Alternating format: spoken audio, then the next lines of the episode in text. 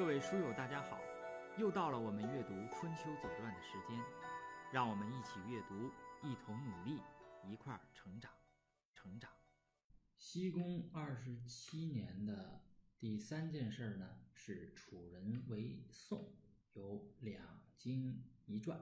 我们读一下《春秋经》西公二十七年的第五条：东楚人陈侯、蔡侯、郑伯。许南为宋。首先从排序上看，显然是楚国主兵，也只有楚国有这个力量来做这件事情。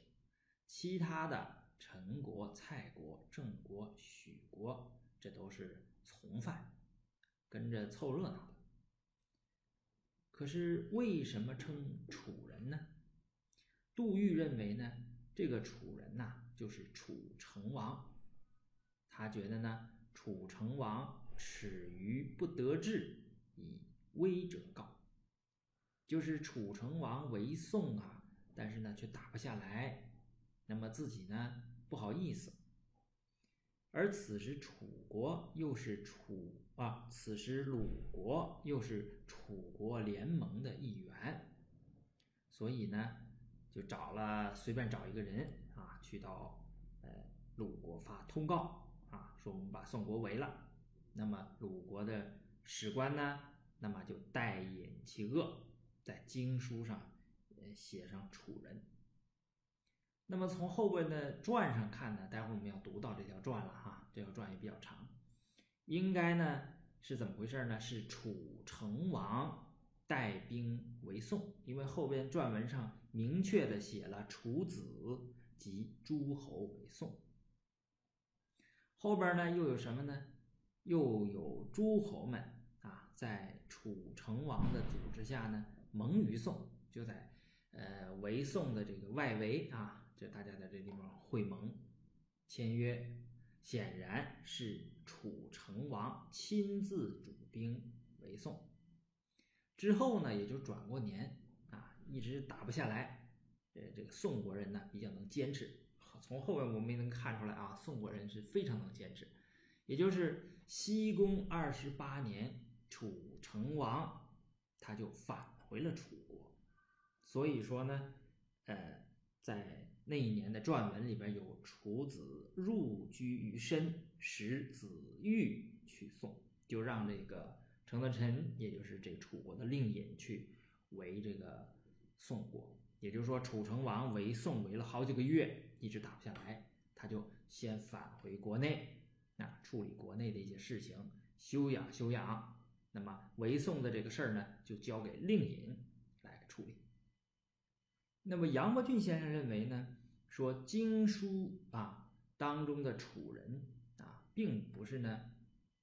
呃，杜预所说的啊，不好意思，打不下来啊。然后鲁国史官代引其恶，那么应该是鲁国史官的一个惯例。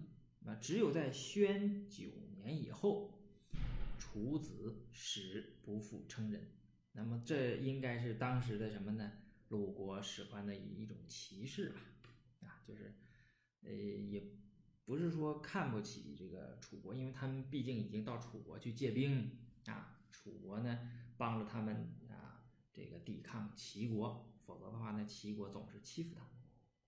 那么既然即使是这样呢，那么他也看不上这个啊，或者说歧视这个楚国，是因为什么呢？是因为楚国的文化还没有上来。那么你这么说呢也不对啊。从我们待会儿从《左传》里边看呢。实际上，楚国呢已经发生变化，国内的，尤其在文化领域，实际上已经发发挥发生了一些变化啊。那么这可能也是楚人的这么一个一个原因。呃，我们读《左传》呢，就是初读的时候呢，真的不要太细。你看，就这么一个楚人，也能说半天。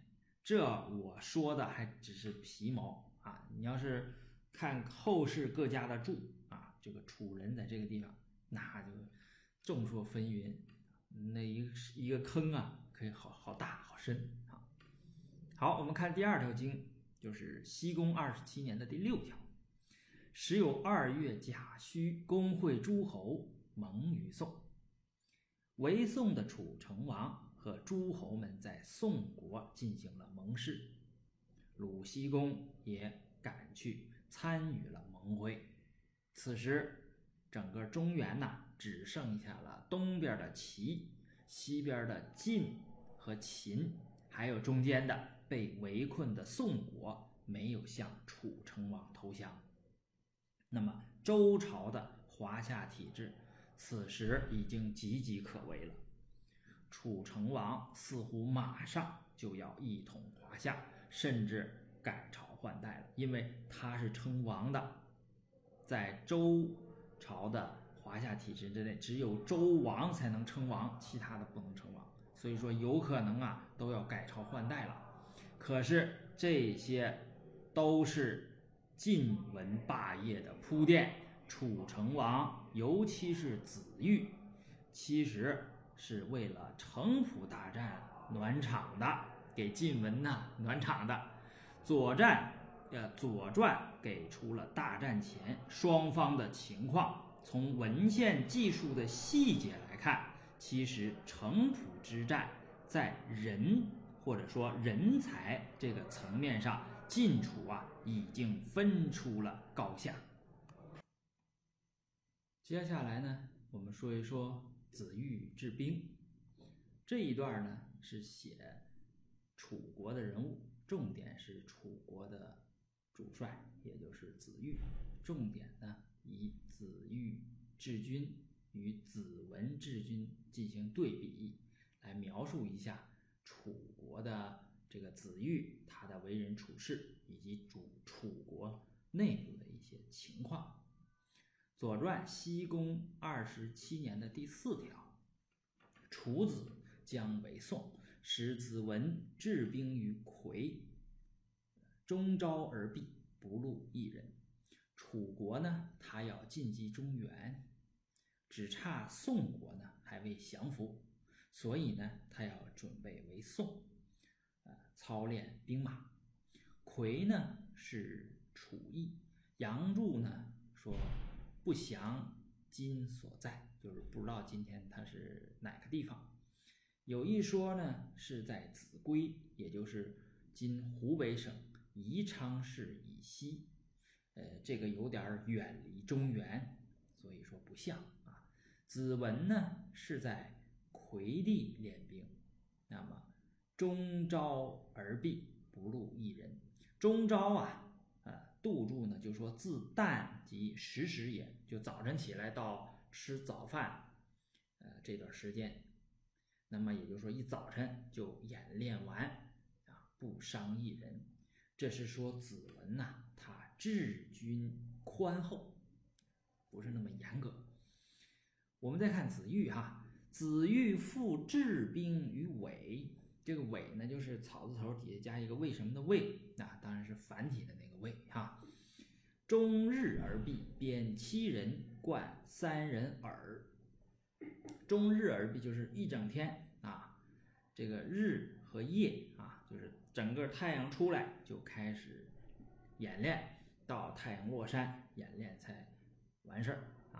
那么这个尾地在哪儿呢？尾地在河南省信阳附近，这个地方呢是经过考证，这个地方呢从地理上看呢也是合适的。它离这个宋国呀比较近，而那个呃魁地呢，它应该是也离中原比较近，至少呢是这两个地两地交通啊应该是比较近便，所以才有后边这个韦甲或者说是韦谷这个人啊，他的那个能够跑到子文那个地方去发表一些议论，这个我们往下读，后边会详细的说啊。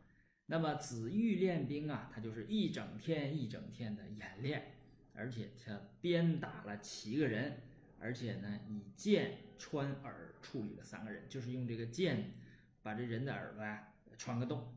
其实呢，这个是一种刑罚啊。那么根据司马法呢，这个里边有一句话叫“小罪彻”，这个“彻”字啊，左边是一个耳朵的耳，右边是一个“使”。就是当箭使的那个使就是把这个剑呢穿过耳朵扎个窟窿。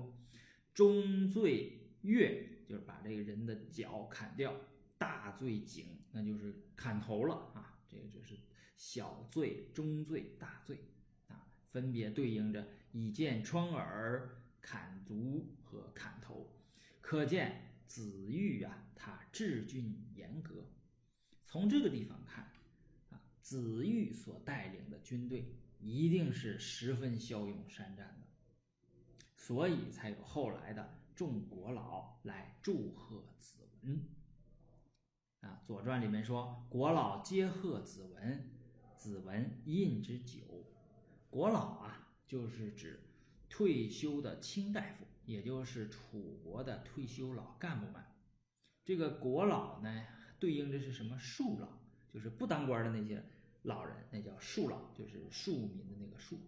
这个退休的老干部呢，都纷纷来向子文道贺，意思是子文呐，他举荐良才，后继有人。因为子玉啊是子文的本家，不是属于若敖氏。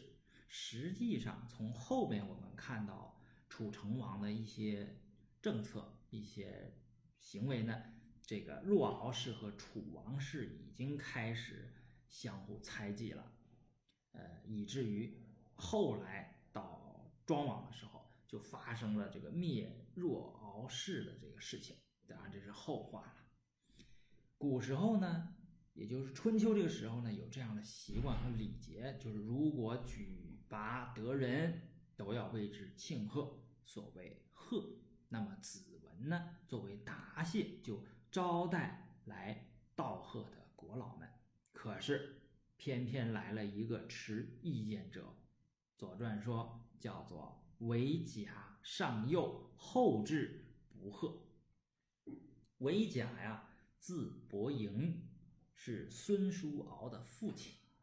孙叔敖是楚国有名的令尹，甚至比子文还要出名。他辅佐楚庄王，啊，匡扶这个楚国，成就了楚国的这个霸业。那么这个时候呢，他说上幼，也就是说他年纪不大。有一种说法呢，就是没有，呃，男子啊，没有行冠礼之前，啊，就是二十岁之前啊，那么都叫做幼。那么他也来见子文，只不过他是后来的。到了这儿呢，可能是该吃吃，该喝喝，喝完了。但是没有向子文道贺，这就很奇怪。所以呢，子文问之，子文就问他，对曰：“不知所贺，贺什么贺呀？”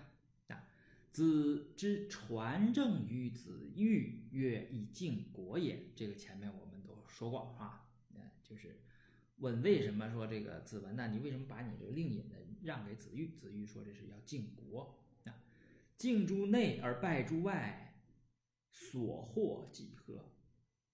就是他预言这个子玉啊，要败之于外。啊，里边安静了，但是你出国就败了，那你这是为啥呢？啊，呃，子玉之败，子之举也，举亦败国，将何贺也？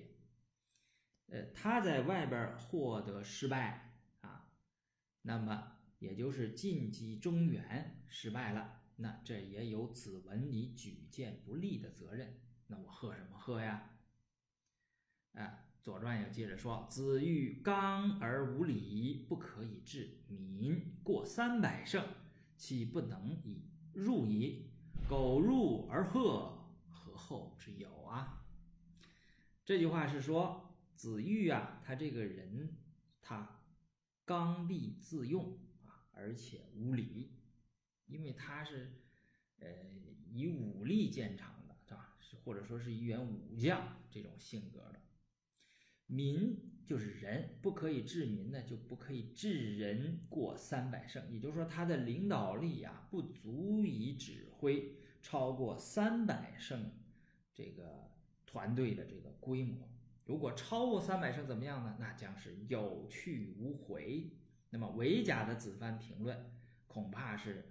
代表了楚国国内一方的意见，为什么？因为这个首先说他年纪轻啊，这个也可能年纪轻就有这个见识，因为他毕竟是呃孙叔敖的父亲，对吧？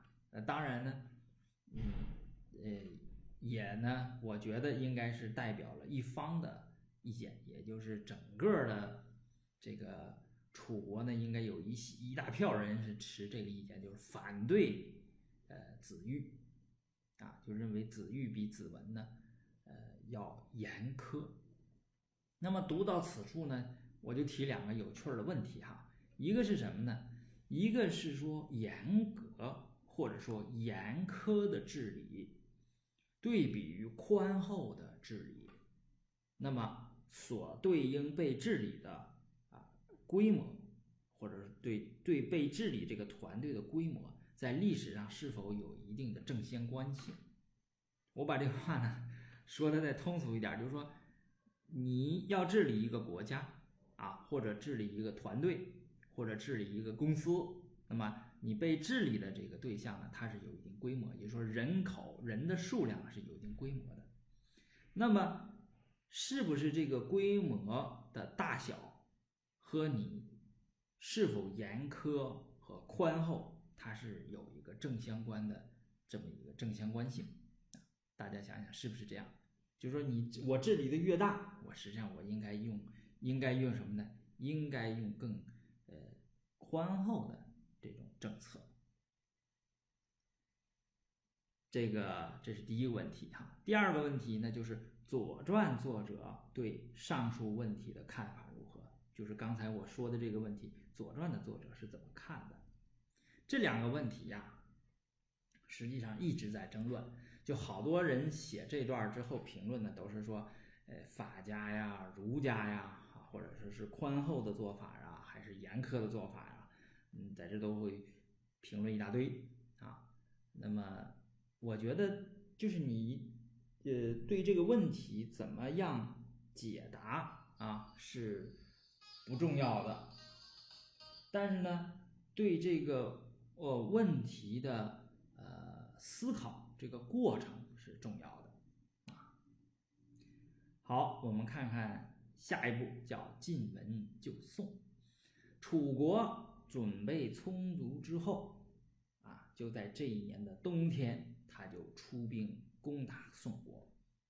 我们读《左传》，东楚子及诸侯为宋，宋公孙固如晋告急，宋国的形势就危急了。那么，大司马公孙固亲自出使晋国，向晋文公求援。晋文公召开御前会议，听取各方意见。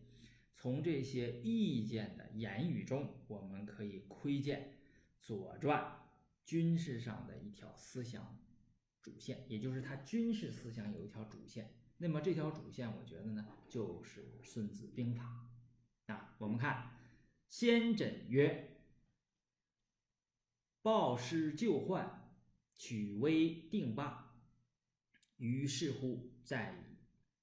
先轸的意见不仅上升到了战略的高度，它也上升到了道义。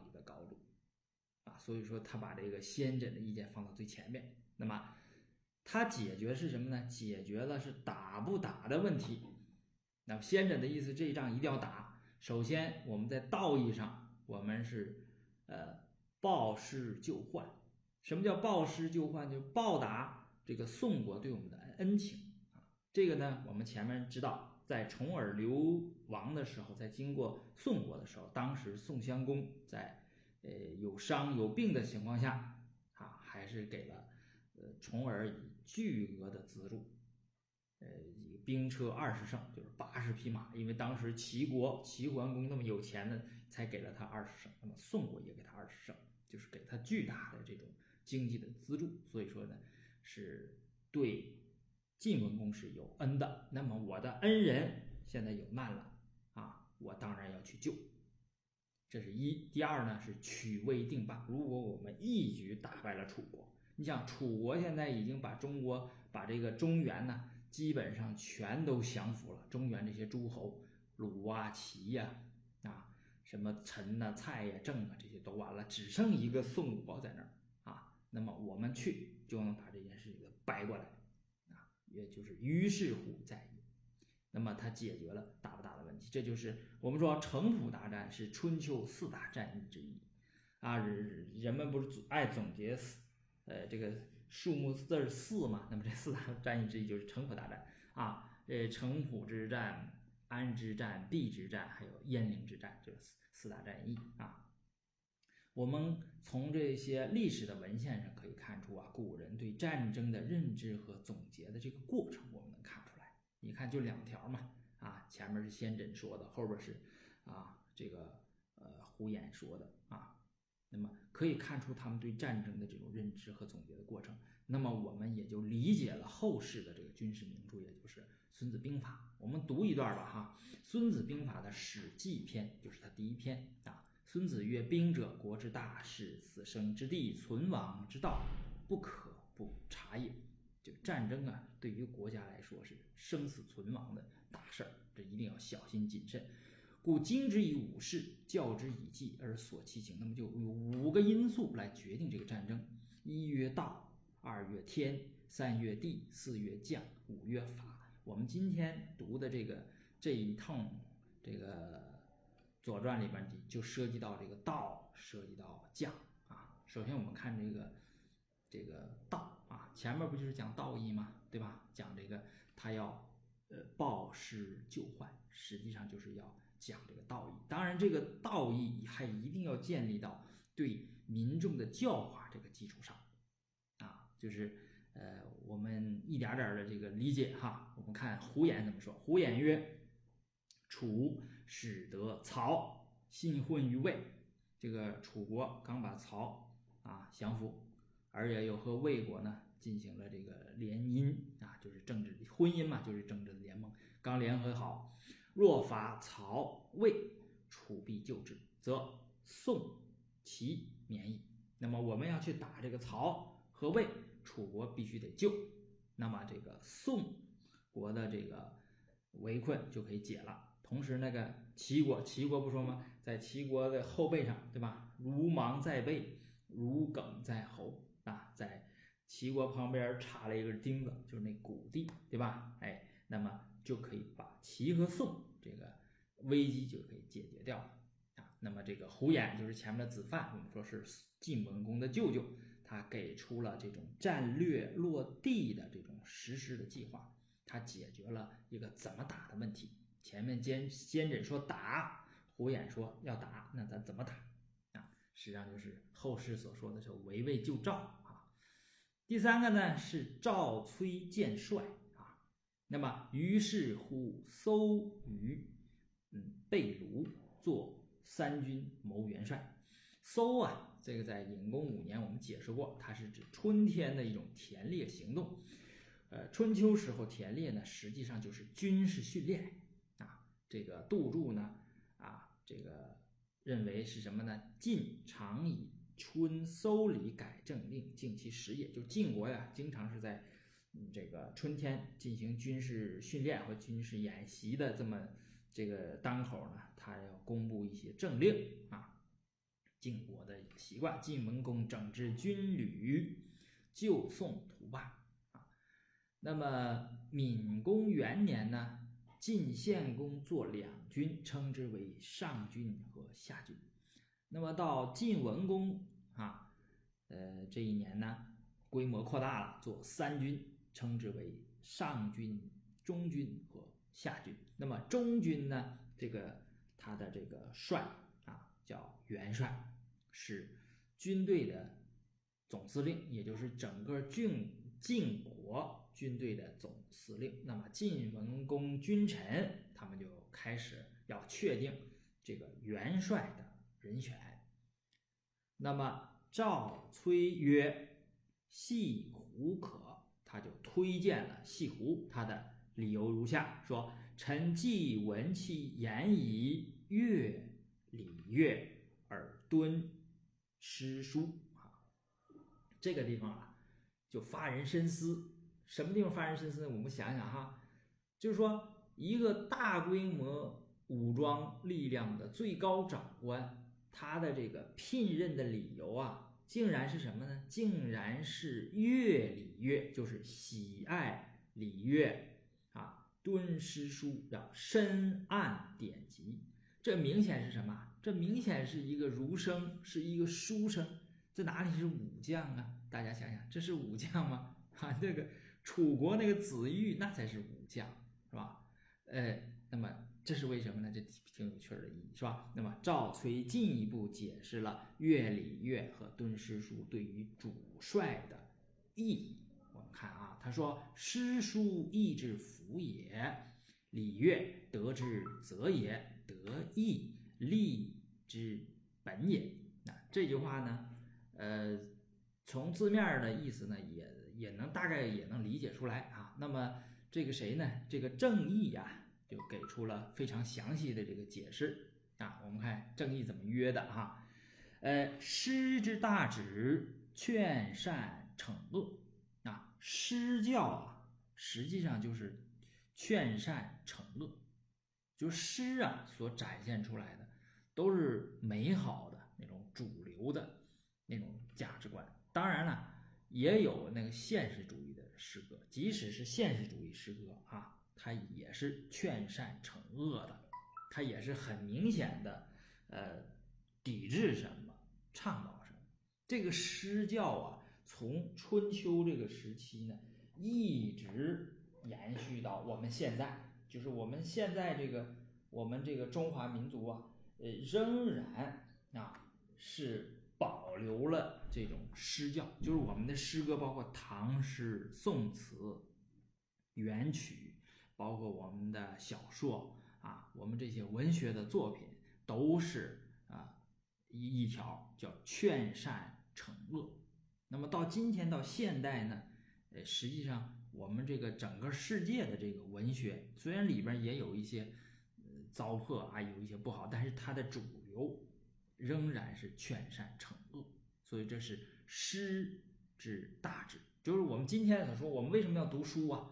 啊，呃，这待会儿要说书了，书是后边当然是指文献。这个诗呢，跟我们今天读书这个作用是差不多的，对吧？就是劝善惩恶，就一个人有文化啊，有学养啊。有教养啊，素质高，都是从这儿来的。所以说他这个他是这个意思。那么书之为训啊，尊贤罚罪，奉上以道，谨民为非之谓义。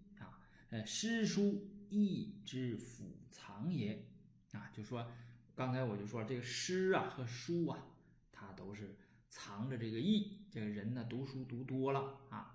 这个读诗读多了，这个人自然就温良敦厚啊，就是素质高。用我们今天说就是素质高啊。礼者说礼了哈，谦卑恭谨，行归于静。乐者就音乐的乐啊，欣喜欢愉，适合于爱。魁度于内，魁啊，这个。提手旁加一个人鬼的鬼啊，甲乙丙丁戊己庚辛壬癸的癸，它魁是表示猜度啊，魁度于内就是内心呢要做判断，举措得中啊，内心判断的准，那么他的行为举措就非常合适，叫举措得中谓之德，德也给解释了啊。那么礼乐者德之法则，那么你要是喜欢。这个礼乐啊，就守规矩啊，然后呢，这个有礼乐之教，那这人就有德啊。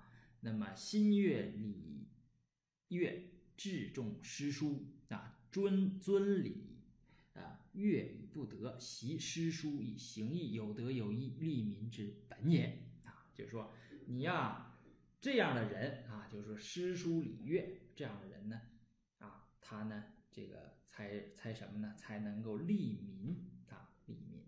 我们回头再看看这个兵法哈，前面这个兵法呢，一个是说什么呢？说我前面说两条哈，它不是五条吗？道、天地、将、法。呃，前面说是一个道啊，就是说为什么我们总是要讲战争的时候呢？我们都是先打嘴仗，对吧？就是说我是以有道伐无道啊。得道多助，失道寡助。为什么要讲这个道呢？讲道理呢？打之前，对吧？用我们东北话说，能吵吵就呃，不是能动手就别吵吵，对吧？那为什么先先吵吵两句呢？那就是说，道者令民与上同意也，故可以与之生，可以与之死啊，可以与之死，可以与之生，而不畏危啊。就是说，如果这个民众啊，呃，你站在了道义上，这个民众和你这个上层啊精英，那么就是上下一心，民众就可以不畏危险，可以与之生，与之死啊，生死不顾啊，就是你要有民心，要有军心，那么你这个呃，你这个就有士气，就你的军队就有力量，对吧？哎这个就是这个这么个道的意思。然后他又说什么？他又说这个啊，以将是吧？将者，你看他也是五条：智、信、仁、勇、严也。五个啊，五五个五个条件。第一个条件是智慧，对吧？所谓智。那你要选择智慧，你就就像我们今天选人一样，我们要选的这个人，最关键我们选选这个人是是要有没有智慧。那我们一定要找一个什么？我们一定要找一个，就是说，如果是哈佛大学毕业的，如果是清华北大毕业的，我就把他选进来，对吧？我不会选一个说只有什么，呃，我就不说其他大学，就其他一些什么那那些，咱说名字不好啊，就是你低一级的或低一等的，不是二幺幺或不是九八五的，那为什么呢？实际上就是我们选一个有智慧的人，或者说我们再说的通俗一点，我们选一个聪明人，就我们选。晋国的君臣，他们就选了一个深谙典籍、受过高等教育的人啊，也就是这个西湖。第二位是什么呢？是信和仁，也就是说，他应该是礼乐文明教育出来的人，才会有信和仁这样的特征。这是儒家的根本，只有他是这样的人，他做出的一些决策才有可能是利。民之本。第三位是勇和严，这勇和严呢，这就是法家那个层次了，就是子玉那个层次。那么从主帅的人选上，我们可以看出成晋楚城濮之战的一些端倪。那么这件这个东西呢，也就是我呃把上面这两个问题的一个答案就出来，就儒家是持什么观点，大家应该可以看到。那么究竟是不是这样呢？那我觉得这这个我是没有水平来告诉大家说这个问题就是这样，它的这个啊应该是什么什么样的。我觉得这个问题呢，我们每个读友啊，每个书友，你们自己去想，你们根据你们的经历，根据你们所见所闻，你们会得出，你们有利于你们自己的一些结结论，而且这个结论会指导你啊。那么最后呢是下书曰，就这个赵崔啊，最后呢引用这个下书说，呃，复纳以言，明示以功，车服以庸啊，军器视之。那么乃使细胡将中军细秦佐之啊，那么。这个是春秋人物进谏或者进言的标配标准配置，就是到最后他要么是引诗，要么是引书，他来加强这个语言的力度。那么郑义对这段呢，呃，引的这个下书呢，给出了这个详细的解释。他是讲出了什么呢？说古人的用人之道啊，怎么用人呢？怎么选人呢？啊我们看古是什么办法哈？那么正义说呢，下书言用臣之法，那么对应了我们今天的就是用人选人的方法。复取也，他不是说复纳以言吗？那么复取也，取人纳用以其言，啊，察其言，观其智者，那么就是要听取他的言论，看他咋说，啊，他的。言论代表他心里的一些想法，分明示用其功，考其功，观其能也。就我们说的试用啊，来考察他的能力，这个人的能力怎么样？那么就试用一段时间哈。我们不都试用期嘛？对吧？前面是听其言论面试，后边是试用期哈。而赐之车服以报其用啊。那么就是要奖励其功，考察他的品质。我觉得是啊，因为在利益当前，往往就可以暴露出一个人的本质啊。有的人的平时呢，呃，言论也好，对吧？也有能力，但是一旦这个你这个利益在前的时候，这个本性就出来了，哈哈，他就藏不住了啊。那么用义功也，知其有功乃次之啊，这是。跟刚才说的是一个意思，就是因为他有功，我就要赐给他什么什么东西啊，要给他奖赏奖励。古人之法如此，君其适用之啊。古人之法和今人之法啊是很类似的啊，是一样的啊。好，第三个是晋定三军啊，使胡衍将上军让于胡毛而佐之。这个让胡衍呢，因为他不是三军嘛。刚才中军已经搞定了，对吧？是这个这一家子啊，是这个西胡、西秦这一家子啊。那么这个上军呢，就给谁家呢？给胡衍和胡毛啊。那么胡衍将上军，他是让于胡毛，胡毛是胡衍的哥哥，而佐之，这胡衍呢是辅佐他的哥哥，这个是一个谦让啊。命赵睢为卿，让于栾之先轸，让赵睢呀。来做这个卿卿，这是一个高级的贵族了，是个位数，对吧？啊，一个诸侯的下面的一个高级的大夫啊，上大夫。那么他没干，他让于栾之和先轸，使栾之将下军，呃，先轸佐治啊，呃，荀林府玉荣啊，呃，魏筹为右啊，这个，呃，这个这么几个这个啊。把这个三军都定了哈，三军的正职、副职都选定了，而且呢，从这个过程来看呢，待会儿我们读国语啊，国语给这给出了详细的这个过程，包括赵睢啊三辞啊三让啊，那么呃，可见晋国这边呢是举贤任能、团结有力。那么在团结这个维度上呢，晋楚呢就大不相同。你看楚国啊，呃，这个。意见明显分成两派，对吧？子文在这边，呃，这个来朝贺，来这个贺子文这些人呢，国老呢，那子文给给请他们招待他们喝酒，结果来了一个持意见者，这就是楚国的国内呢，就是分两派，啊？在在那斗。你看晋国就是呃非常团结啊。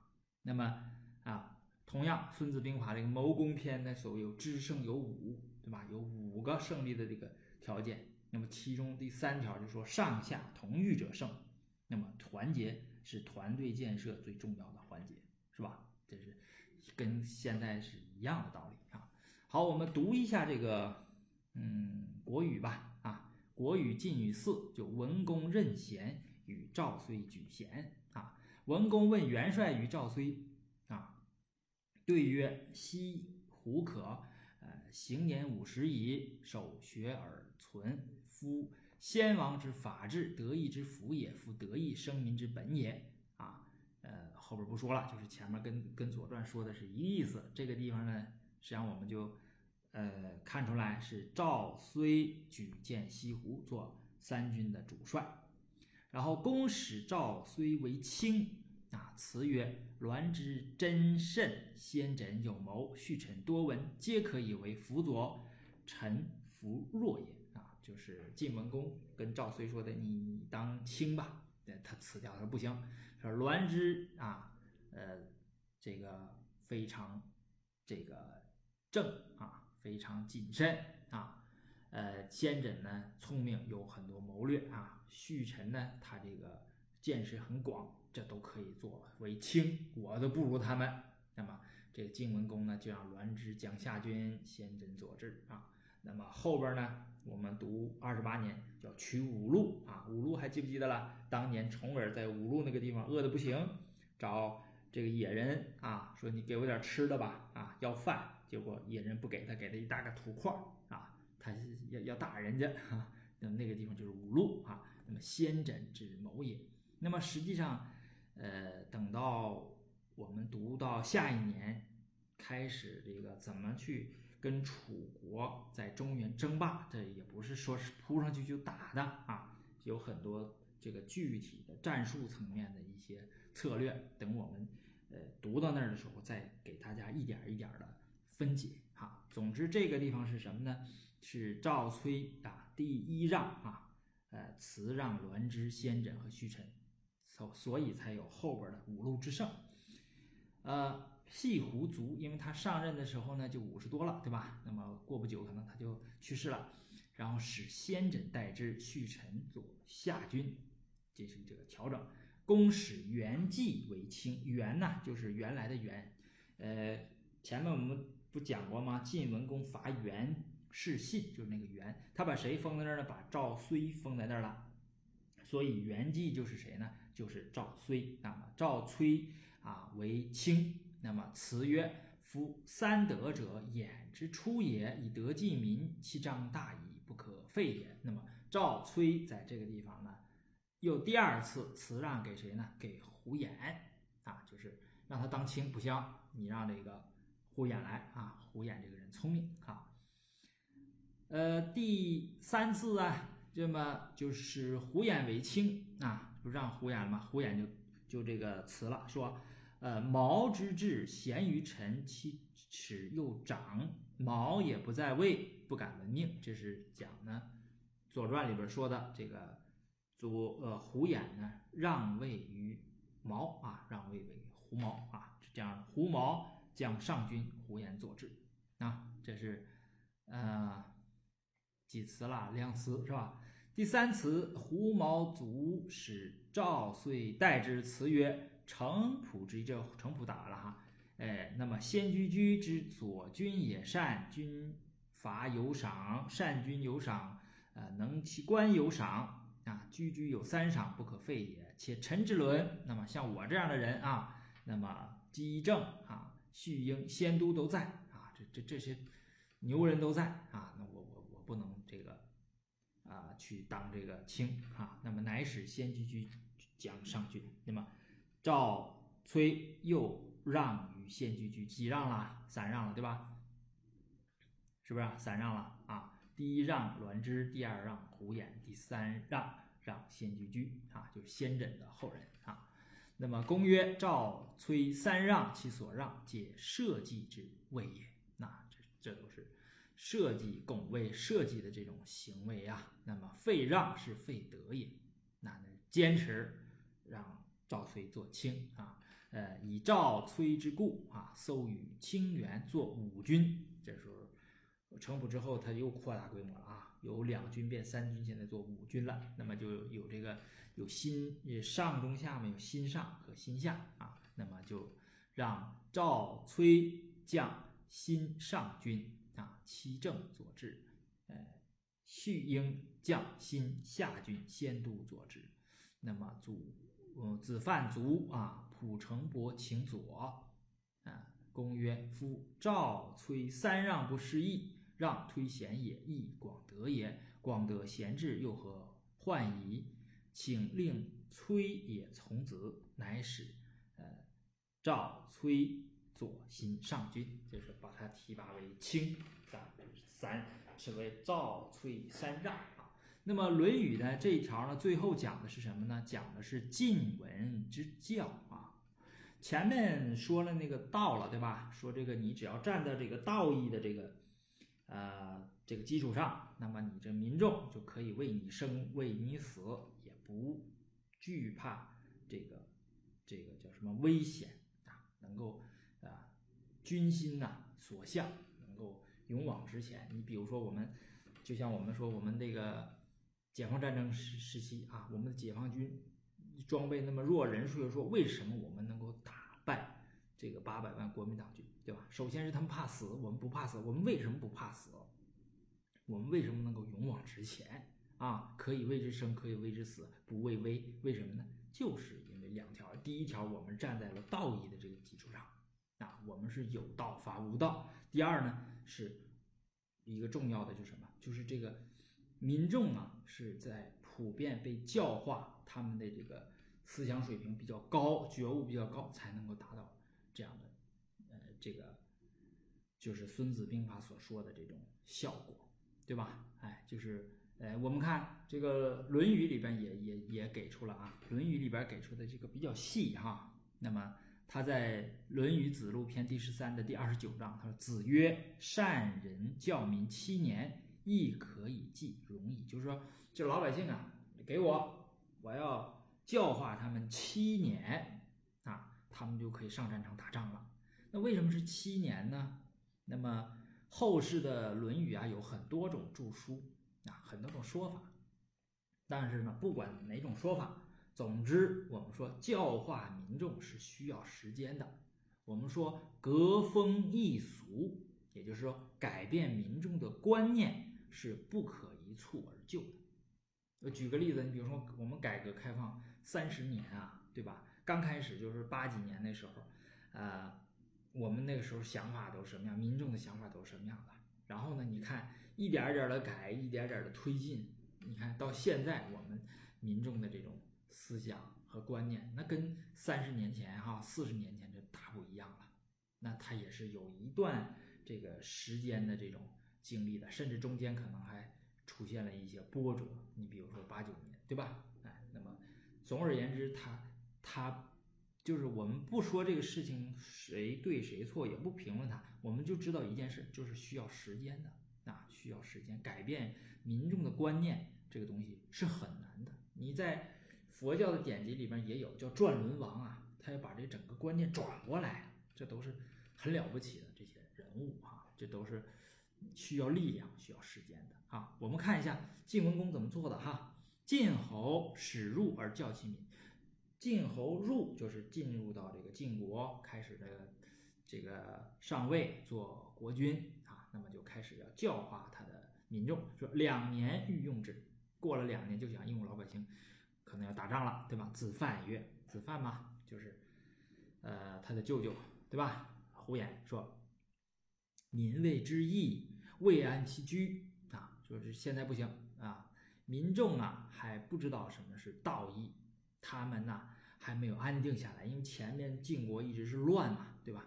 嗯，那么啊，呃，于是乎初定襄王，入务利民，民生义，就是入物利民，就是说，呃，晋文公跑到周那边啊，把襄王给他平定啊，回国之后马上就行仁政，利民。民怀生者，就是说有怀义之心，不负苟且。也就是说，民众他安居乐业了，他进而呢就知道道义。那么晋文公就通过安定周襄王，向民众示意什么是义啊？义者宜也，就告诉民众什么该做，什么不该做。这就是所谓的。呃，安居而知义，就是老百姓都知道了什么事该做，什么事不该做，对吧？将用之，就想用了。子范又曰：“啊，说民谓之信，未宣其用，于是乎伐远以示之信。”啊，这个到什么程度？到民义资者不求丰焉，名争其辞啊。这个义呀是交易，义资呢就是做买卖。就做买卖的人啊，他不求丰厚啊，那做买卖都是挣越多越好嘛。那么他实际上是不求丰厚，他说明码标价或者叫不二价，叫名正其词。那么民众啊，在民众当中就建立了信用。那么孔书啊，也是正义所说的“云见用者”，什么叫做这个呃叫未宣其用，民谓之信，未宣其用。这个用什么意思呢？就是。见用者是言信见为人所用，就是在民众当中，他建立了这种信用啊，他有一个信用体系啊。就晋文公通过伐袁来向民众示范诚信，从而建立了信用，这国家又上一个台阶了，对吧？公曰：“可以乎？”啊，这回可以了吧？子范曰：“民谓之礼，未胜其功。”于是乎，大虽。以事之礼，作治治以正其官，啊，民听不惑，而后用之，啊，那么这个叫知礼呀，能生恭敬之心啊，能够敬事啊。那么直至呢，在这儿呢，他说做直至以正其官，这个直至可能是官名，也可能是法名啊，有两种说法。大家呢可以详细的去看我给你们准备的那个读本，那里边有杨注啊，呃，有杜注啊，还有正义解释这个治治啊，呃，以正其官到底什么意思？就总而言之呢，在这儿就说啥，它是立规矩、明法度啊。等到民众能够明听不惑，也就是民众都可以明辨是非了啊，就这件事到底是对的还是不对的，你是有道的还是无道的，大家能够形成一个统一的想法和认识，那就可以用之了。前边《孙子兵法》里边说的那个道。就成立了。那么教化民众恭敬之礼，通过大隋向民众示范礼，也就是规矩，晋文公教民众恭敬守规矩啊，然后用之啊。出古术士宋为一战而罢，文之教也。那么就是啊，这个因为那个刚才我不讲了吗？在齐国旁边谷地啊，有。楚楚国安插的那么一个钉子，对吧？那么解救宋的这个危机，这两个东西全给干掉了哈。那么在城濮与楚国一战而称霸中原，这些都是建立在晋文公对民众教化的基础上。那么教化的这个基础呢，实际上就是呃前面说的先安居啊，然后呢知义，最后知礼，对吧？这么三个层次，就是，呃，我忘了是后世哪个大儒啊，就是给这个做注啊的时候，给《论语》做注的时候，他说：“晋侯之教民，定襄王以示之义，伐袁以示之信，大隋以示之礼，然后用之以战。”那么儒家呢，他也有教化民众的这个理念，这个《论语》里边有有好多条啊，我给大家举出那么这么几条来哈。呃，《论语·子路篇》第十三的第九章说：“子是魏，就是孔子到了魏国哈。冉有仆，就是冉有啊，就是他的一个弟子嘛，给他驾车。孔子子曰：‘树以哉！’孔子就感慨说：‘说哎呀，魏国人真多呀。因为魏国呢，它那个地方比较平啊，这个呃农业生产这个条件比较好，所以人呢也比较多啊。这生产那个粮食一多，那人也多，对吧？’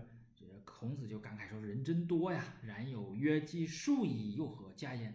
冉有就说：“人多了，你又该怎么办呢？夫子啊，怎么怎么怎么办呢？”夫子就说了：“富之，就让他们富起来，也就是前面所说的啊，要安居，安居乐业嘛？安居之意啊。然后呢，这个。”呃，冉有就说：“既富矣，又何加焉？如果都富起来了啊，大家都富起来，那么又怎么办呢？曰教之，教他，使他们受教。也就是说，要先满足民众的物质生活，这是经济基础。之后呢，要教化民众，就建设精神文明。这不就正是我们现代领导人要谋求的我们这个时代的问题吗？为什么我说我愿意读？”《左传》，因为那个时代和这个时代有很相似的地方，大家看到没有？啊，那么还有一条我放在后边了啊，就随便拿出一条，就是说，呃，也是这个《子路篇》第十三的第二十九章，他说：“子曰：以不教民战，是为弃之。”就是老百姓你不教他，你就把他送到战场上去打，那就是说抛弃他了，对吧？那么这是呃晋文之教，这里边呢，呃。我呢提出了一些问题，我觉得呢是我们读书啊后边呢要配合着什么？要思考啊，这个也会这种思考也会使你的这个读书呢更有趣味啊，所以我会提提出了两个问题。那问题呢，呃，在于提出提出问题比较有意义，那么解决问题呢，呃，在其次啊，不是说它没有意义，在其次。那么你对问题这个思考的这个过程很重要啊，结果呢？呃，反而不是那么重要，因为你这个结果呢，是根据你每个人的经历、每个人所处的环境、时代啊等等的，它这个因人而异的。但是思考这个能力是很重要。好。这是我们今天读的西宫二十七年。